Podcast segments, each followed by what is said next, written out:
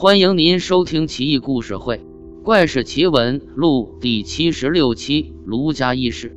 大唐徐州司仓卢彦许家中大宅里有一茅厕，平日里使用一切正常。这个夏天突降暴雨，积水成河，茅厕顿时水满为患，不能入内。卢彦许倒还好，家中妻妾等女眷憋不住，苦着脸，皱着眉。正愁闷间，呼的一声哗啦啦的响，水竟然集中流到一个地方，像是被吸过去一样。卢彦旭百思不得其解：祖上修筑此屋，又无精心设计，何以出现此多多怪事？他觉得太过诡异，叫上几个村中人一起去看看。走近了之后，他们终于发现，在茅厕的最里面，靠墙的位置的地面。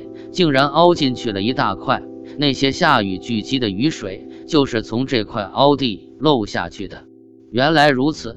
等等，那个是什么？一个村民叫道。大家顺着他指的方向一看，凹槽中赫赫然显露出一口的瓦棺。天啦！原来在他们茅厕下面，竟然是一座古坟。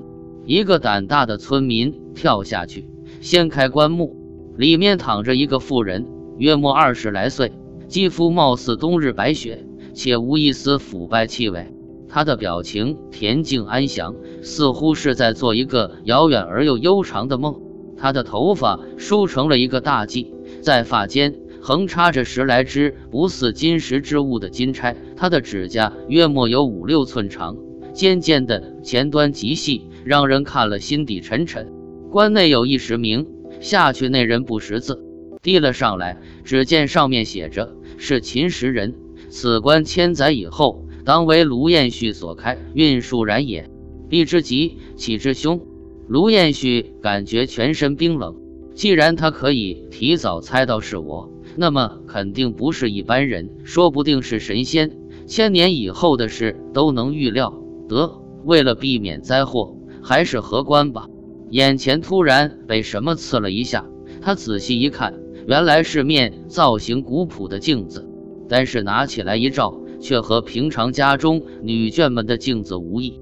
镜子的背面露满了花，用黄金雕制，阳光下闪出异样的，如同太阳般的光辉。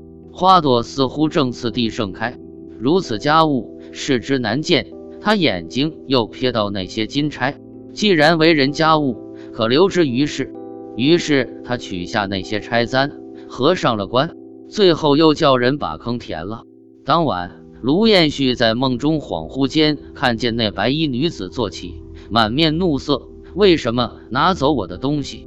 说罢，头发垂地，从棺中爬出，直扑而来。卢彦旭想呼救，不料口发不了声，全身也乏力，直到天明才好转。过了一年，卢彦旭就死了。